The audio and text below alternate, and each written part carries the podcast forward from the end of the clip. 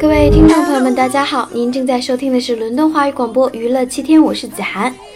本周英国的天气是气温比较低啊，虽然这边还是天很蓝，然后偶尔的时候你会看到太阳公公出来普照一下大地，但是气温非常的低，就是非常的冷。出门以后呢，风是比较大的。本来我在家啊，外面看着蓝天白云、花花草草的，想说不如穿个美美的衣服去草地上晒晒太阳啊，然后坐在公园的长椅上拿本冯唐的书，装个什么文艺女青年啊。结果我一出门啊，哗哗的大风立即吹散了我一头秀丽的长发，耳边除了风声，以后从此再也没他的声音了。英国的风大的程度大家都知道啊，就是连那种奥运会的火炬都能吹灭的。所以大家就考虑一下当时的感觉，意会一下，脑补一下场景。一阵风过后，风中本来那个文艺女青年只剩下一个流着鼻涕的二逼女青年了，那就是我。那个文艺范儿早不知道被吹哪儿去了。幸亏啊，我属于特别机智的那一种。我不是本来打算拿本书去公园装一装那个币吗？啊，反正这个时候造型也乱了，然后头发也乱了，然后衣服也穿的比较少，比较冷，所以顺势拐去了菜市场，不如买点菜回家做饭得了。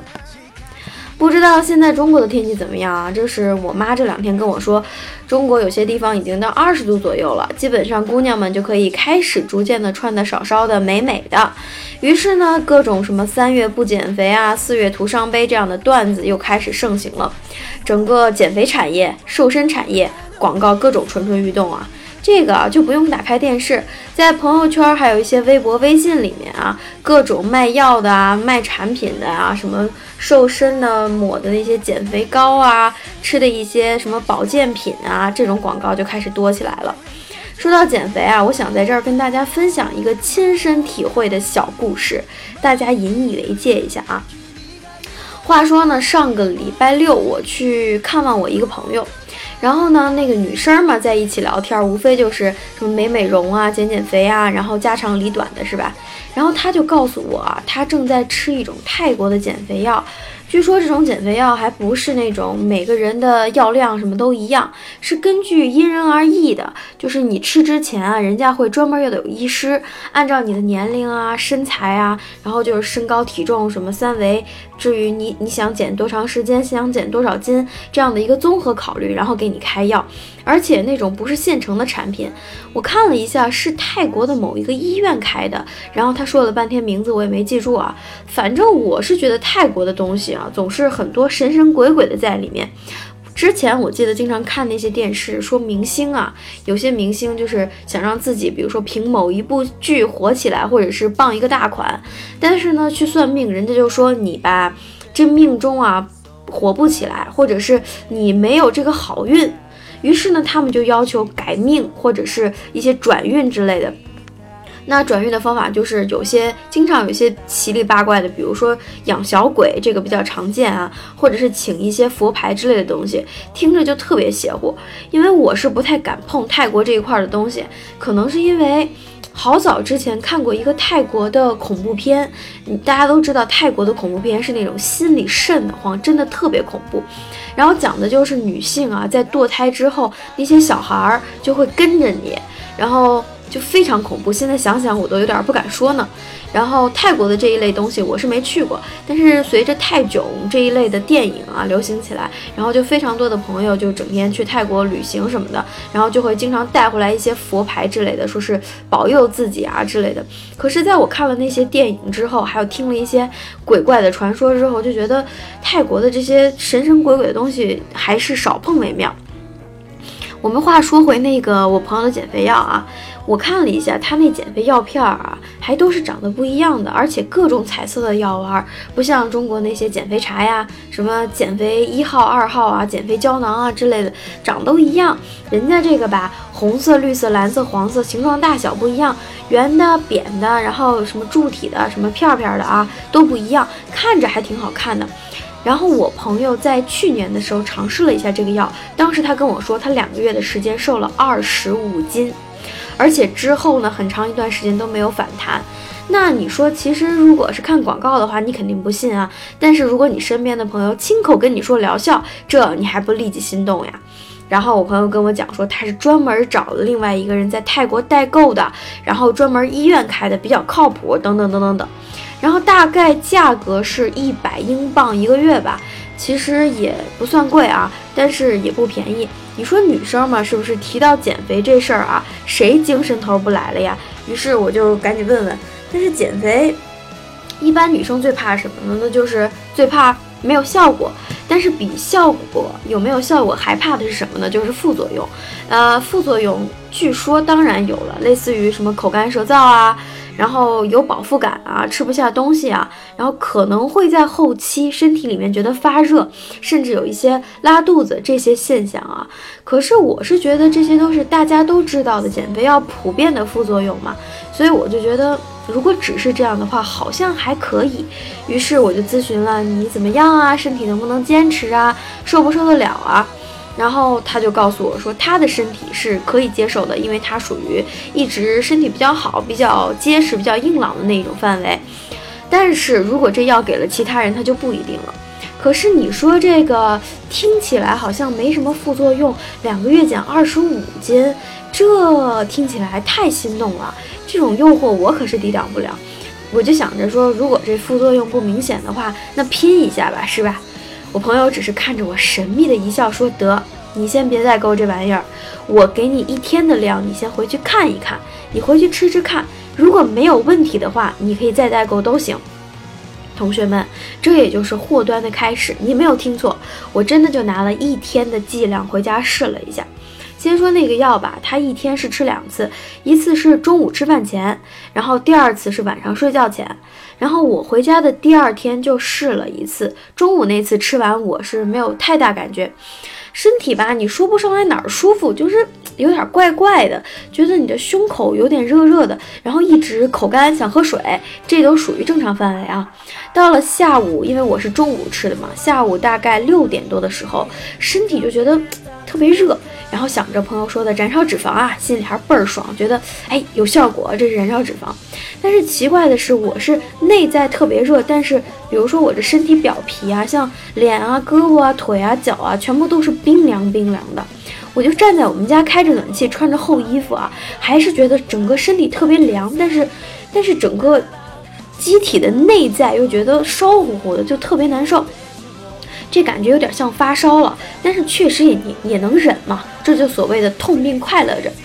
然后晚上睡觉前我就吃了第二顿的药量，悲剧就从这个时候开始发生了。我当时吃的时候是晚上十二点多嘛，然后就睡觉了，睡到凌晨四点的时候就开始头痛，真的是非常非常剧烈的头痛，就像。就是一直在痛，还不是跳着疼那种啊！因为我当时也在睡觉嘛，就半迷糊状态，就没太管，想着说，呃，可能是晚上十二点说睡太晚了，没休息好，那早上起床就好了。我当时还怀揣着这种心理，就是跟减肥药一定要撇清关系。我真的是希望那个减肥药是一点儿副作用都没有的。可是很不幸，真理呢，往往是不以人的意志为转移的。我第二天早上睡到特别晚才起来，大概有九点吧，因为平时都起床比较早啊。那天是我是真的想起来，可是真的头很沉，整个身体很重，沉重到没办法起床。但是最后呢，因为不是要上班嘛，我就赶紧硬挣扎着起来了啊。然后我中午的时候觉得实在扛不住，就给朋友打了个电话咨询了一下我的状况。他说啊，他之前也给药。另外一个朋友，然后他们吃了以后，就是三天以后发生了跟我一样的状况，就是头玩命的疼。我当时一听啊，我就赶紧停药，我是不敢继续再吃了。我觉得减肥吧，这固然重要，可是 如果以牺牲生命为代价，好像也划划不来啊。您说我这一顿减肥药吃的，让大家以后再也听不到我说话了，是不是不太值得啊？此处应该有掌声，大家默默的鼓掌一下啊！接下来的故事就是我在网上搜了一下那个卖药的医院，果然就是在华人圈非常的有名。可能就是如果您是特别杆瘦的那种女生，不太留意吧。但是真的就是，如果有人是吃减肥药的，那他们这家的减肥药您一定听过。虽然他家的在泰国并不是人人皆知啊，主要他们出名是什么呢？就是很多泰国大家都知道，呃，就是人妖嘛，就是做一些变性手术啊、整形手术啊、整容手术之类的，那家医院是非常有名的。那整完容什么的，为了保持身材，不是经常就给那些特殊职业的人开一些减肥药，保持身材嘛？所以这就是他们出名的原因。我在搜索的时候就发现，网上很多论坛里啊，有各种姐妹们就发一些帖子，就是经验分享，就是说，呃，吃了这个有没有副作用啊？大家有没有人在吃？有没有人试了？还有人是试了这种减肥药，然后就跟大家说，呃，吃了以后什么感觉？突然我就看到一个帖子啊，看完呢我毛骨悚然，说是这种减肥药吃了以后会不孕不育。当时我就哭了呀，完全不是吓哭的，我这是被感动哭的呀。您说这药要是吃上一次能让人不孕不育，那要避孕措施干嘛呀？玉碧婷直接不用卖了，直接开始卖这种药得了呗。随后我就看到了非常多的关于这种药的负面评价，但是很多人都是更多的人啊，宁宁可知道这个是有很多的，呃，对身体有损害，有很多负面的一些让你身体不适的症状，但是很多人还是在询问，就是说，哎呀，到底值不值得啊？要么瘦，要么死啊，或者就是胖着也不健康，那这点毒就自己慢慢消化吧。还有甚至有人说，反正我也不打算生孩子，那个不孕不育无所谓。都是一群想减肥但是没有勇气试的，于是就在论坛里啊各种发帖子打听别人使用体验。我甚至还翻出来了一个央视法制频道的一期节目，就是抓获了一个在网上，就是中国的女生在网上通过渠道购买到这个泰国的药，然后卖给其他的人，在中国的价格非常便宜啊，大概一个月就是一个疗程卖到三百八十块钱人民币到四百八十块钱。我现在想想，英国的这价有点坑爹啊。当时这个药刚火起来的时候，我朋友跟我讲说，一个月的量在英国卖到了三百到四百磅。当然，这种药在英国也是不合法的，只是就是通过一些泰国的代购渠道，然后就是小剂量的往回包裹寄，可能没那么容易被查出来。当我看到了这些网上的消息以后，就在震惊中度过了一整个下午。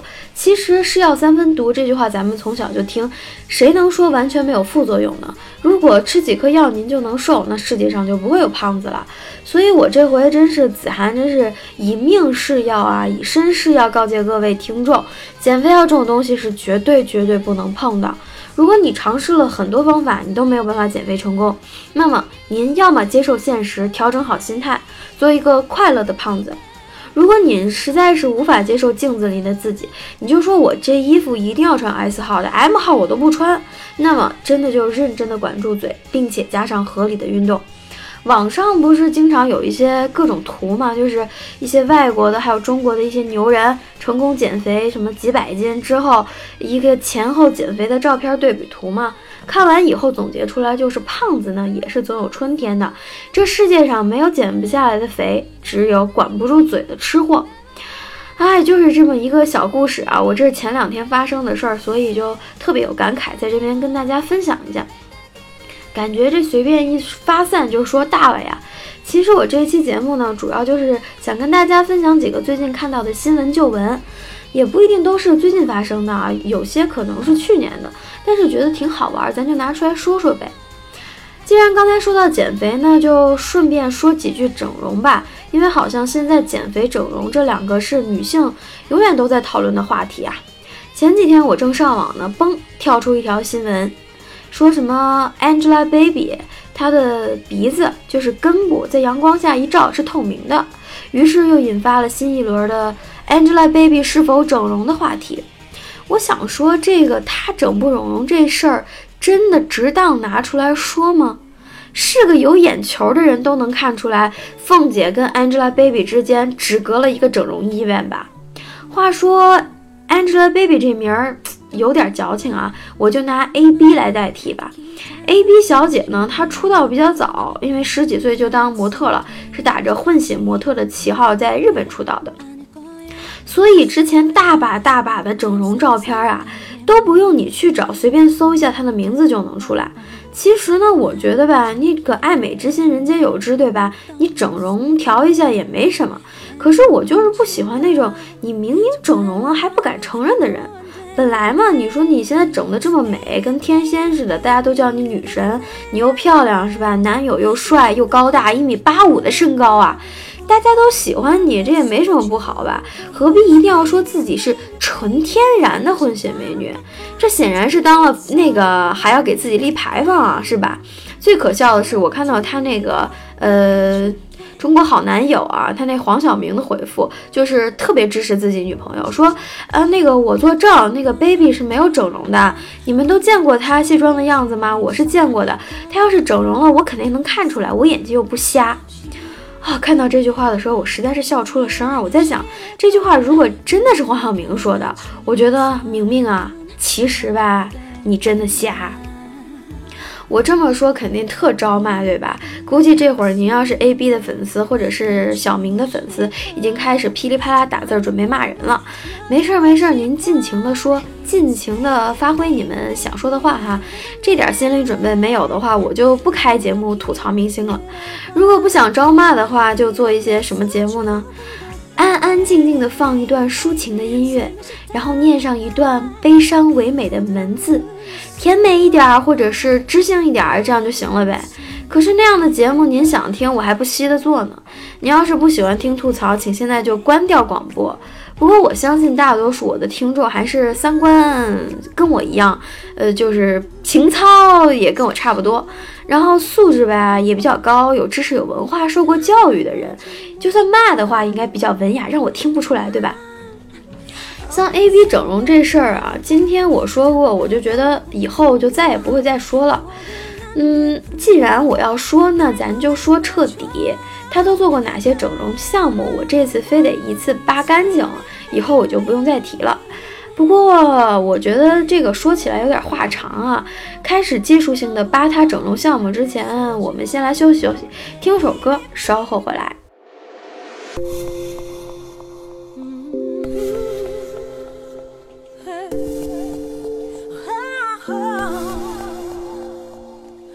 Sometimes it's not easy, it's easy to give up.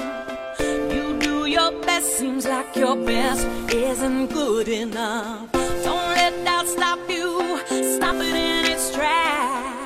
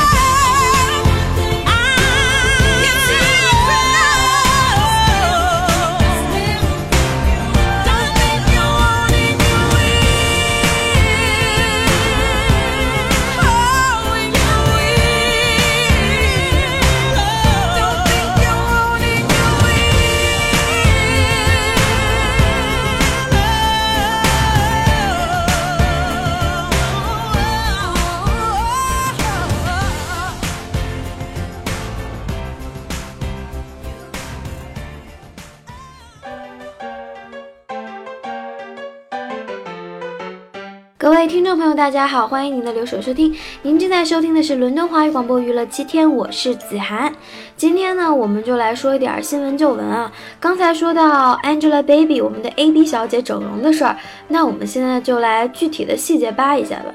有人只说 AB 是箍了个牙，然后箍牙呢改变了她的脸型，然后进而改变了她的嘴型，又改变了她的鼻子，后来改变了她的眼睛。我勒个去啊！你要是这样的脑残粉，那我真的无话可说。还有人说 A B 是因为本身的底子好，所以能整成现在这么美丽。一般人呢做不到她这么美的。那我想说，整容首先是因为不美才去整容的。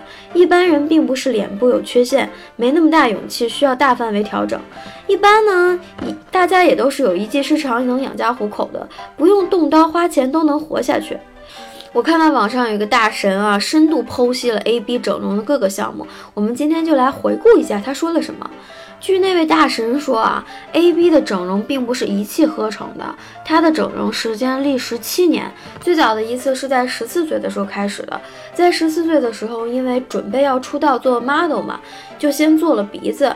做鼻子前，他的鼻子应该是特别塌的那种。我们现在看到他的鼻子非常挺啊，挺的其实有点异乎常人。但是因为 A B 一直是被打着混混血美女的美称出名的，所以大家也就觉得混血嘛，高鼻梁也挺正常的，不是什么奇怪事儿。第二个就是他那欧式双眼皮儿啊，他本来就是双眼皮儿，没错，可是是那种普通的中国式双眼皮儿。但是为了打造一种外国人混血的高大上的感觉，他就把那个双眼皮儿改做了欧式。这个其实不用看对比照片，看他现在卸妆照也能看得出来，做过欧式的人都有是有个特点，就是卸妆后眼睛非常的无神。接下来他做的就是唇部矫正，这个不用看大家就知道了吧？他以前那个香肠嘴是吧？我就不用说了。这个你要是再看不出来的话，我只能说你瞎。接下来是重点了，那就是她整个的脸型的手术，这是整个脸部的一个非常大的手术，叫做正颌，专业术语啊。除了下巴会拉长以外，和向前，整个面部轮廓以及五官的排比都会有非常大的改变。以前的 A B 小姐她是一个短脸，然后下巴比较短，现在呢她变成了一个典型的长脸，大家可以看到她的下巴变长了，可以看到以前的对比照片。事实上呢，这个手术因为比较大，所以。说，只要是做过他的手术。走做过这个手术的人，他的脸型都是比较类似的。大家只要去查查做过这个手术的艺人的脸就知道了。他们现在看起来简直就是一个娘生的。所以整不整，其实行家不需要看以前对比照片，只需要看现在的脸型。一般医生一眼就能认出来这是做了什么整容手术。其实这个手术比削骨还厉害。我是奉劝大家，如果不是丑到极致啊，真的没必要冒这个风险。你别看现在是一个美美的、特别风光的 A B。但是你没有看到，为了出名啊，多少艺人去做这个手术，中间挂掉的，那就是没出名的，现在已经跟咱们 say goodbye 的。大家这种，咱们这种普通人还是没必要的。记得香港书展的时候，有一个叫周秀娜的，她不是经常露胸吗？尺度非常大。然后 A B 就说：“哎，这丫太低俗了，我可不是那种，不是靠身材来吸引眼球的，要靠有知识、有涵养。”在 A B 的胸部变大之前，她确实穿的是挺保守的。可是胸部大了以后，她突然就开始拍写真，各种敞胸露露乳，出席的场合不是也各种露沟吗？我觉得你没有的东西就不好说了，顺便抬高一下自己的情操，最后你还是耐不住了，帮自己垫了个胸，然后这就是我们那个所谓完美的女神。这位大神还爆出说，A B 的手术其实是在日本做的，但是以目前日本的技术，如果不是特别大的手术的话，绝对不会出现后遗症，像脸部的肌肉僵掉。就是大家去搜一下 A B 笑的图，就知道他的脸永远都是一个样子，僵到那个程度。就是后面大家请脑补。而且呢，在我看到 A B 的之前的照片，刚出道的时候，皮肤都属于那种特别暗，然后就是黑黑的，我一直以为他是印巴混血。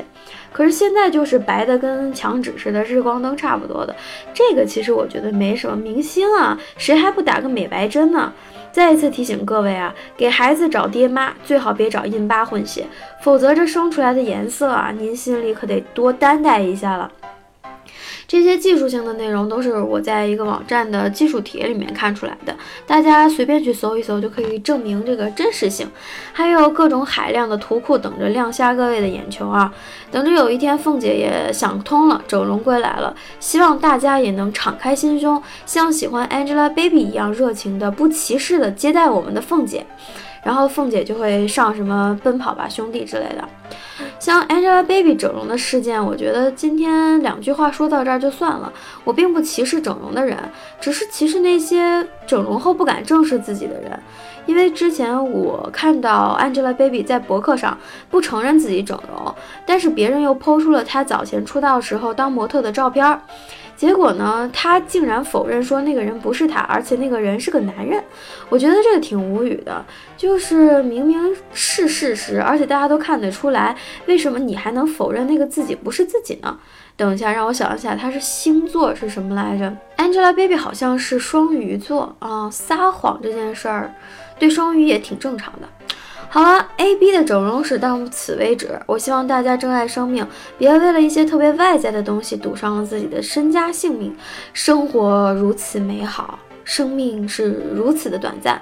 活的时候呢，最重要的就是自己开心，何必为了别人的口味，把自己干脆整成另外一个人，整成你妈都不认识你？这个我觉得并不是很正能量啊。但是总得总结出来一点正能量的东西吧，姑娘们。想做一次不花钱的整容吗？请减肥吧，减肥就是最好的整容。Angelababy 可是有一个优点，就是她一直一直都是非常非常非常瘦的，这就是为啥她长成那样的香肠嘴的青年的时候都能出道当平模。请注意，我说的是平面模特。大家都看过她不穿高跟鞋的时候身材比例吧？我真是觉得奇怪，是怎么当上模特的？好了，我发誓我不再黑他了。我们换话题，换话题啊！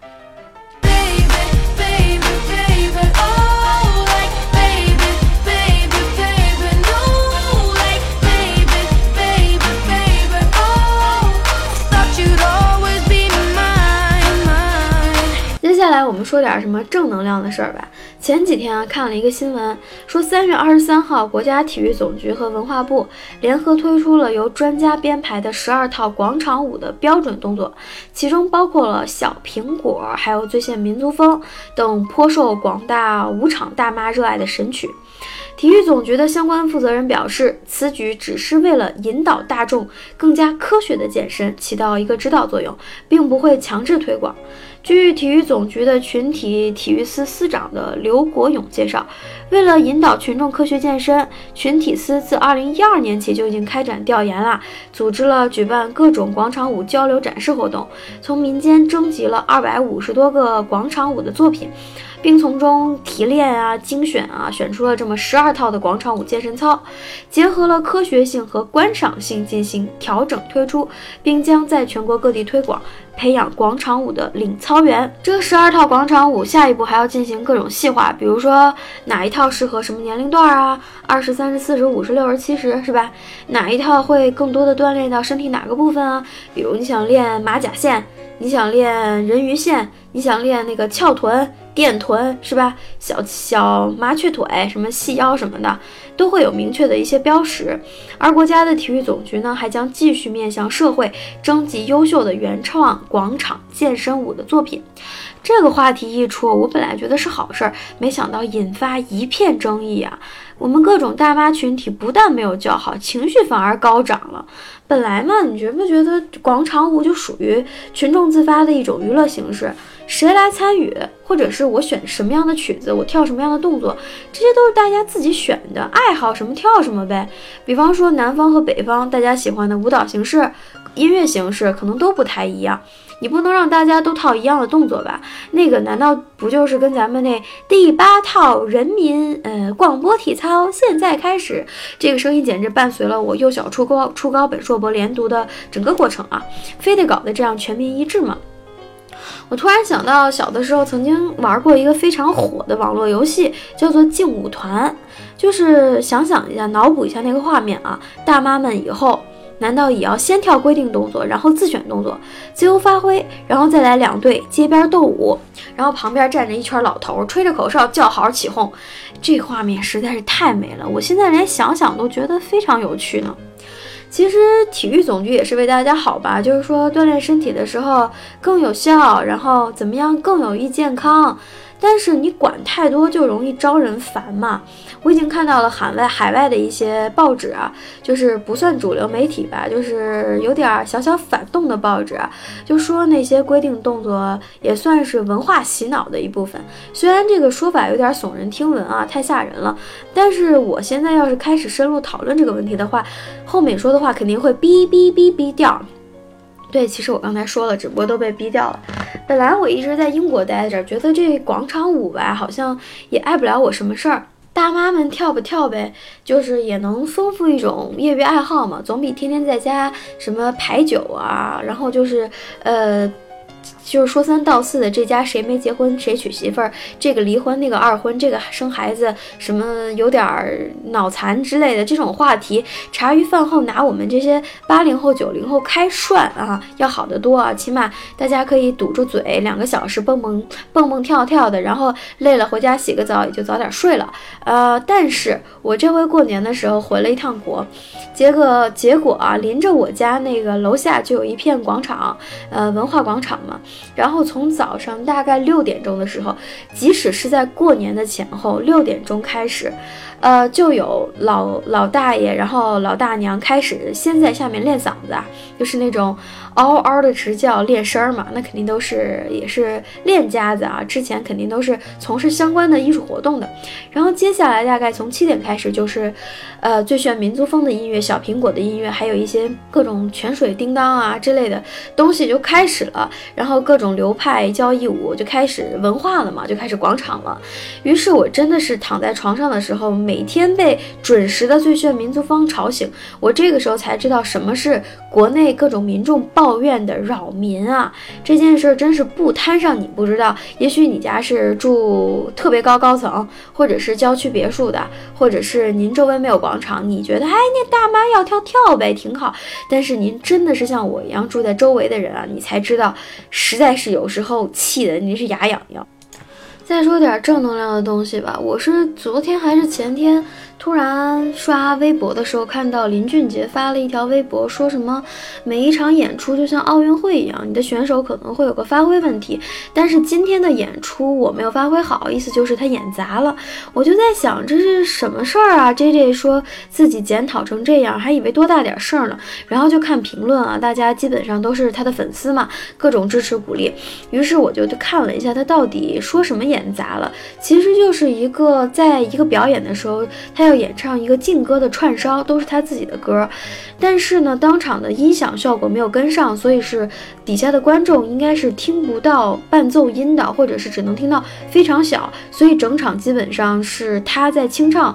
清唱出来的，我觉得听下来以后既没有跑音，也没有什么问题，而且清唱的非常不错。开始的时候他还边弹钢琴边来演唱啊，后来就干脆直接在那里，也没有看出来，也没有影响到情绪，只是在最后就是跟大家谢谢大家退场的时候，觉得脸上些许的露出了一些比较遗憾的表情。可是我觉得像林俊杰这种现场唱功真的是超好的歌手，实力那么强，比那些假唱然后。奇里八怪突然音音箱断掉了，但是还在那边跳舞的歌手强的太多了，而且人家真的有实力，敢站在那儿一句句的清唱出来，我觉得非常的不容易啊。所以，我们今天来听一首林俊杰的歌吧，听这首《修炼爱情》，希望大家喜欢。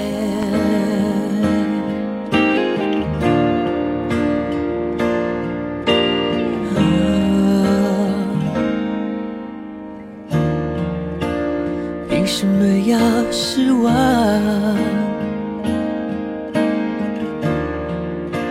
藏眼泪到心脏，往事不会说谎，别跟他为难。我们两人之间不需要这样，我想。情的心酸，学会放好以前的渴望。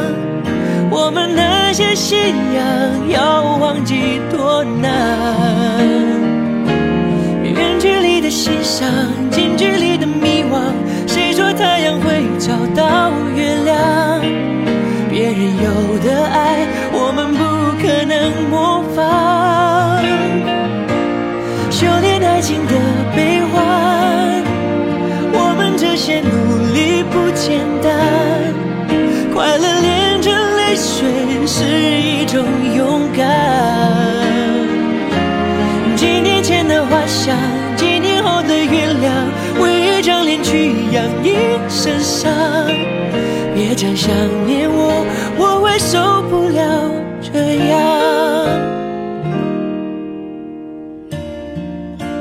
吉他真嚣张。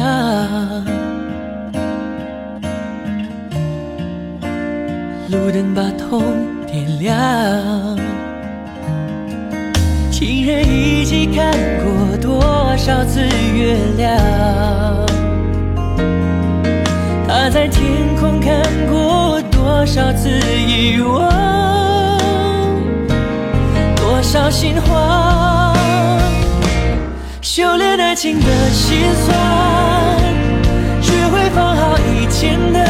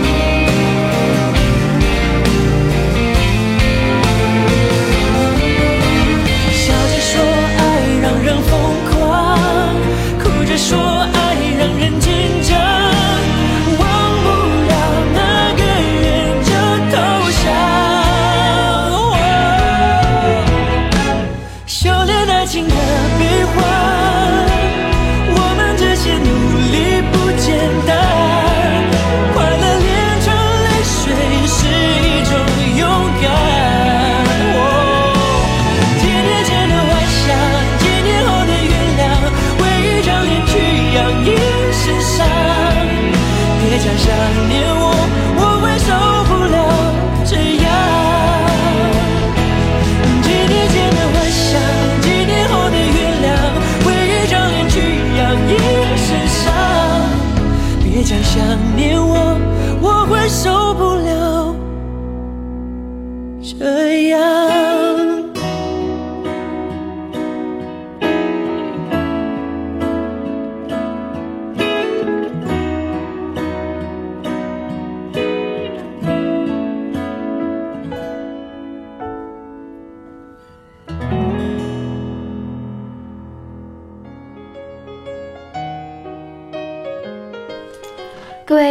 们，大家好，欢迎回来。您正在收听的是伦敦华语广播娱乐七天，我是子涵。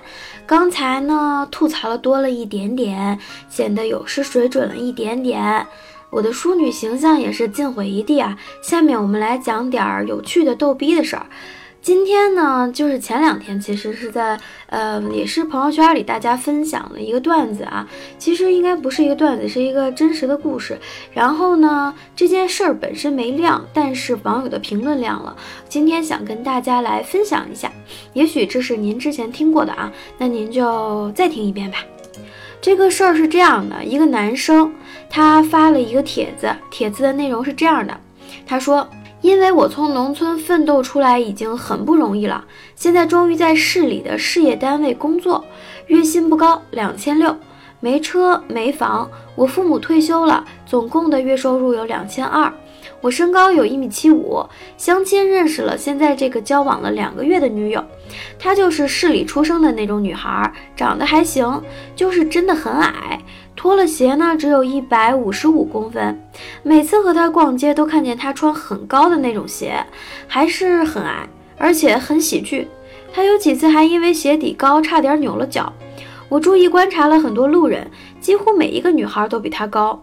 我觉得越来越不能容忍这种人，这样一种身高的人拉低我的面子。而且我的哥们儿也都觉得他好矮。他就是在一个私立企业工作，月薪两千。他父母条件好，给他买了单独的车和房。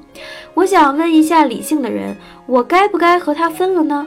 他真的好矮呀。我注意观察了每一个路人，女孩都比他高，请问该不该放弃他？首先，我觉得就他这段话槽点满满啊。首先，事业单位，工资两千六，纯屌丝；没车没房，纯屌丝；父母退休，月收入两千二，纯屌丝；身高一米七五，认识了个女孩，交往两个月，真的很矮。然后说什么，呃。就是脱每次逛街都穿很高的鞋子，而且很喜剧。我觉得，如果你的女朋友因为鞋底儿高几乎扭了脚，你还觉得这件事儿特别的喜剧，不知道您是一个什么样的男生呢？然后注意观察了一下，说什么几乎所有的路人都比这个女孩高。我想您这是在东北吗？然后后面他写到说不能容忍这个人拉低他的面子，我想知道您的面子是靠您身边的姑娘来给您长脸的吗？您觉得您小名叫思聪还是锤锤呢？后面就是想问一下理性的人们该不该跟他分了呢？于是我就看到了很多理性的人们给他的回复啊，特别喜剧。我们来看看，一个姓陈的网友说，月薪两千六，没车没房也配有女友？底下下一位，呃，叫做 W A 啊 W A W 的一个网友说：“你的身高在男生里也就一米五五，好吗？”湍急的暗流是独一无二说：“大家不要劝他，也不要骂他，万一他一听觉得我们说的对，突然暂时醒悟，那不就真的害了那个姑娘吗？我们应该多多支持他，他说的对。”这样，无形之中，我们可能救了一个姑娘。俗话说得好啊，救人一命胜造七级浮屠。你们说呢？我可是好人。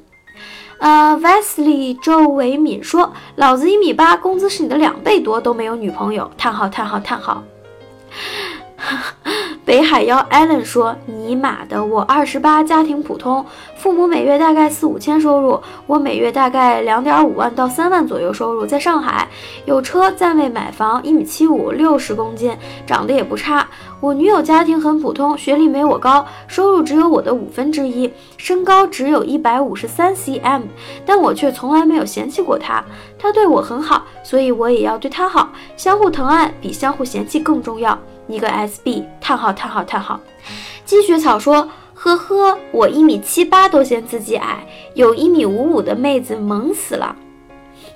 神药啾啾说：那你干脆找个两米的吧，别耽误人家姑娘啦，早点分手吧。我是 Grace 大姐姐说：比她高的女孩会看上你，才一米七五而已，两千多工资，没车没房，你做梦呢？Really RL 说：赶紧分了吧，别耽误人家。下面还有一个严小新说：“你个渣男，别耽误人家女孩子啦！我一米五，男朋友一米八八，我出门都穿平底鞋，人家都没说什么。你个一米七五，唧唧歪歪个鬼呀！一米七五就这么不得了了？给我死远点！”团圆妈说：“拜托，评论里说什么凤凰男都是侮辱了凤凰男好吗？收入两千，没车没房，只能叫饲料鸡男，连草鸡都算不上。”周的今天比昨天好说，我觉得你应该找个一米八的，早上穿高跟鞋牵着你，跟遛狗一样。残月之芒说：“我一米七七，女的，你一个一米七五的矮子，好意思说话？那姑娘跟了我都比跟你强。”随缘海鱼说：“连我这个卖高仿鞋的都看不下去了，我的鞋子有内增高，你需要吗？”千足金说：“我他妈一米七八，我女友跟你女友一样高，我每天都比你一个月赚的多，你 JB 什么玩意儿？” 里本说：“我一米七二，你觉得我穿了高跟鞋后会不会嫌你矮？当然不会，因为我都看不到你。”满洲之心说：“老子一米八一，现在的女友一米七二，但是我一直想和以前的那个一米五三的复合呢。”赞评论真的赞的好累呀！看到 Amy 说看到评论让我觉得这个矮子觉得世界满满的善意。林森玉说：“我身高一米八零，女朋友一米五，但是我很爱她。”中华田烟喵说：“快点分了吧，你工资一个月比他高好几百呢，他和你在一起就是为了钱。”米兔 smile 说：“看到那么多人都是一米五几，我就放心啦。”张生抽留言说：“我身高比你女朋友略矮，男朋友比你略高。他有时候也会嘲笑我矮，或者拿我的身高开玩笑，说自己泡了个小学生。而且我不穿高跟鞋，可是他走在街上从来不会注意有多少个女生比我高，而是走在人多的。”时候就一起护住我，所以你现在所面临的不是身高问题，而是真心问题。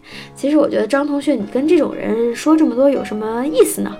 我觉得还是看其他网友理性网友的评论吧。杨思思说：“分吧，他配不上你，你条件这么好，长得这么高，快比上姚明了。”我老婆是肥肥肥婆说。笑 cry，小弟一八三，老婆才一五零，儿子都准备出世了，我从来都没有介意过，每次都叫老婆不用介意，不用特意穿高跟鞋，不要赞我，我不想出名。哎，我觉得这种老公真的是特别好啊。然后后面 云巴巴说这思想太他妈摇滚了。青春驶过说，我一七九，他一五二，感觉挺好，突然一。突然想吓他一下，一抱就抱住了，他都挣脱不了，挺可爱的。无需声张说：“我男友一八八，我一五四，他追的我，我还嫌他太高了。”喵喵。李火龙说：“你追我吧，我一九二。”我的同桌是个傻八说：“呵，一米八，表示完全能接受一米五的女生啊。” M 宅若九十自然萌说：“等你身高超过一八零，房产超过一百八十平，再来嘲笑人家女生吧。人家女生没嫌弃你这种纯屌丝，你就该磕头烧高香了。”我觉得最后一位网友真的是点出了真谛啊！像这种没车没房、月薪两千六、一米七五的男生。我我真的就是不说你是纯屌丝，你就应该烧高香了，竟然还回过头去嫌弃人家女孩子。这个世界上没有找不到老公的女生，只有找不到老婆的男生。大家请注意一下现在中国的人口比例，之后的多少年，你们几千万的光棍呢？现在有个女生肯跟你，你就你就从了吧，争取对人家好一点。什么妇女节呀，什么情人节啊，认识的周年庆啊，女生生日啊，包括逢年过。过节的时候，多给人家送送礼物，送送花，争取把一个女生套牢。双鸟在林不如一鸟在手，是不是？就别在这儿挑了，尤其是这种条件本来就这么 复杂的。我觉得最近经常看到一些很奇怪的凤凰男啊，就在网上发一些征婚启事。之前就听过非常苛刻的条件，要求这个什么买了房以后，房子要登记自己的名字和自己父母的名字，完全不用写女方的名字，而且钱要由女方他们家来一起供。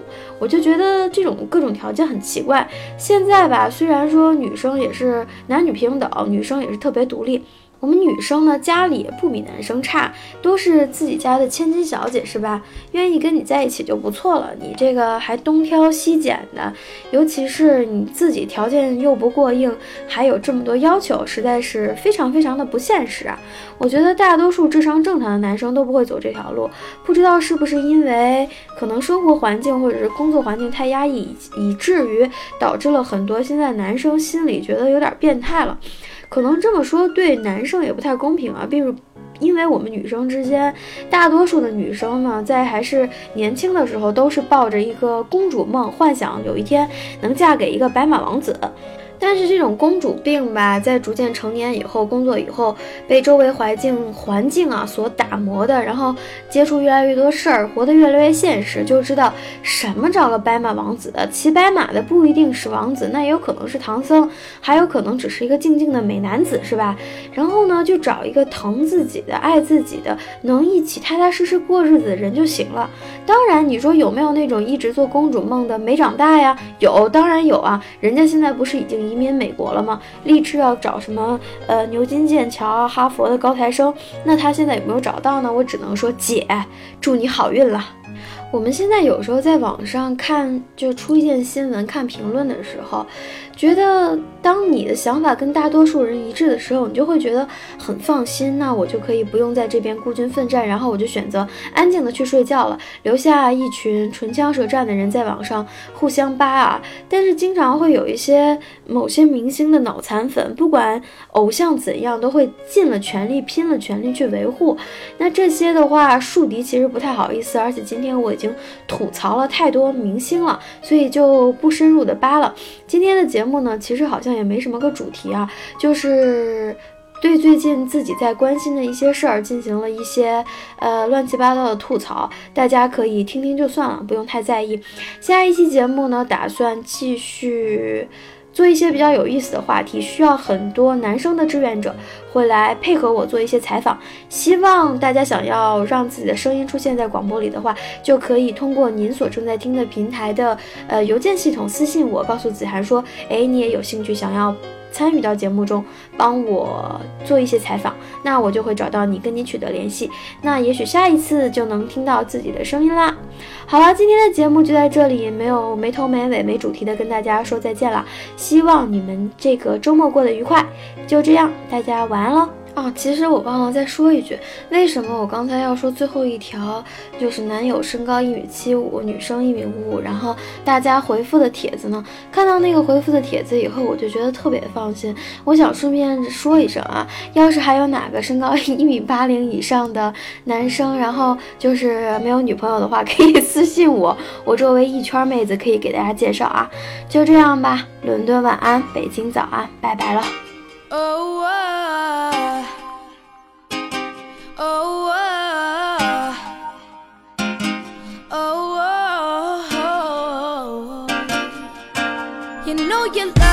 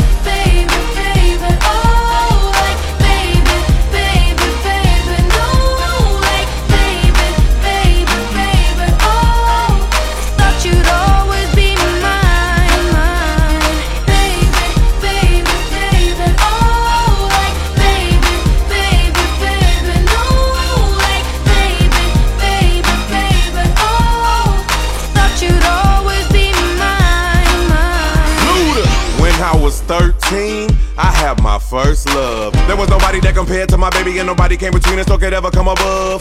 She had me going crazy. Oh, I was starstruck. She woke me up daily. Don't need no Starbucks.